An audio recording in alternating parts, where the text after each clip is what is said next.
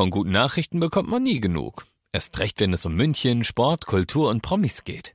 Lesen Sie selbst gute Nachrichten. Heute in der Abendzeitung und auf abendzeitung.de. Abendzeitung. Die ist gut.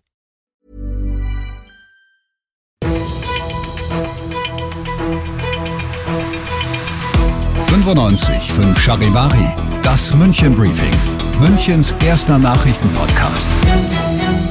Ich bin Heiko Seringer. Hier ist der Nachrichtenpodcast, deine tägliche Tageszusammenfassung aus München. Die Stadt greift durch. Es geht um die Klimakleber. Gestern ja schon auf vielen Straßen und heute wieder. Besonders betroffen war heute die Trappentreustraße an der Donnersberger Brücke oder auch die Heinrich-Wieland-Straße. Die meisten Autofahrer nehmen es zwar gelassen, aber genervt sind viele. Nun also die sogenannte Allgemeinverfügung der Stadt München, ein Behördenwort, das es in sich hat, denn es ist die Regel, die schützend eingreift, wenn Menschenleben bedroht sind. Fragen wir nach. Charivari-Reporter Ludwig Haas, was ist neu? Die Stadt München hat eine Allgemeinverfügung erlassen. Die beinhaltet, Klimademos sind überall dort verboten, wo Rettungswege blockiert sein könnten. Wer sich da nicht dran hält, der muss 3000 Euro Strafe zahlen. Die Stadt will so erreichen, dass Rettungswege im Idealfall wirklich immer frei sind. Mhm. Aber hatten die Klimakleber nicht angekündigt, dass Rettungsgassen immer frei sind? Ja, das schon, aber die Stadt hat die 14 illegalen Klimaproteste von gestern ausgewertet und ist dann zum Schluss gekommen, dass das so gut wie nie funktioniert. Und jetzt sagen die Behörden, wenn es um Leib und Leben geht, dann verstehen wir keinen Spaß mehr und deshalb jetzt das krasse Verbot. Informationen dazu gibt es auch bei uns im Internet auf charivari.de. Und kommen wir zu einem zweiten großen Thema heute in München, das Unwetter. Gestern Abend und gestern Nacht hat es heftige Gewitter gegeben. Auf mehreren S-Bahn-Linien und im Zugverkehr kommt es nach wie vor zu Behinderungen. Charivari-Reporterin Muriel Pelzer mit dem Überblick. Sintflutartige Regenfälle, Donner, Blitz und Wassermassen hat es gegeben, dazu ein heftiger Wind. Bei Erdweg ist ein Baum auf eine S-Bahn gekracht, 15 Menschen mussten hier aus einem Zug gerettet werden. In Halberg-Moos ist ein großes Stahlgerüst umgefallen und in Neufahren sind mehrere Autos von umgestürzten Bäumen begraben worden. In München ist niemand verletzt worden. In anderen Teilen Bayerns sah es an vielen Orten heftiger aus. Zahlreiche Menschen wurden verletzt. Auch kommende Nacht soll es wieder Unwetter geben. Wer unterwegs ist, sollte sehr vorsichtig sein. Ja, und diese neuen Unwetter sollen am Abend losgehen. Besonders heftig wird's ab 23 Uhr.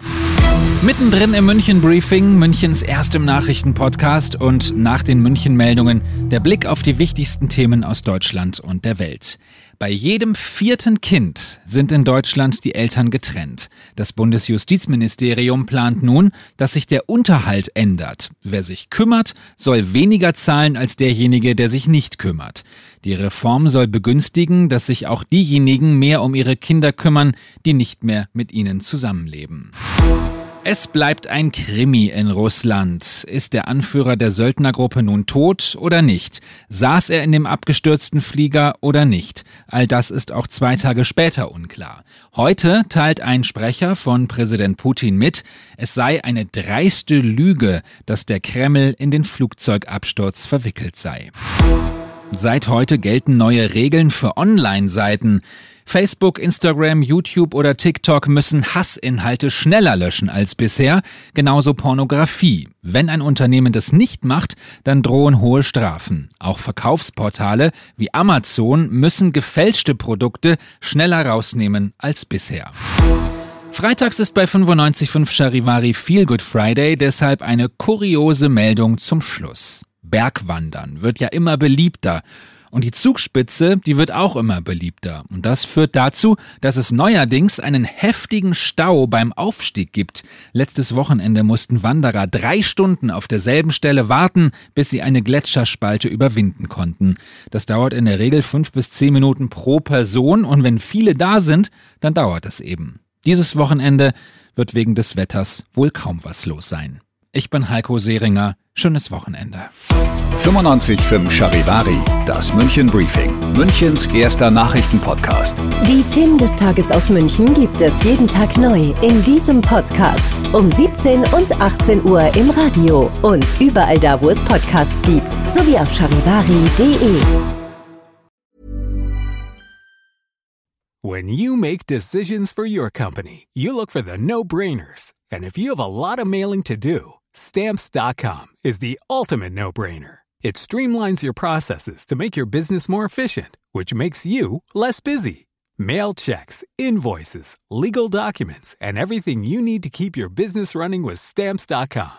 Seamlessly connect with every major marketplace and shopping cart. Schedule package pickups and see your cheapest and fastest shipping options from different carriers. With rates up to 89% off USPS and UPS rates. And with the Stamps.com mobile app, you can take care of mailing and shipping wherever you are. Make the same no brainer decision as over 1 million other businesses with Stamps.com. Sign up with Code PROGRAM for a four week trial, plus free postage and a free digital scale. No long term commitments or contracts. That's Stamps.com. Code PROGRAM.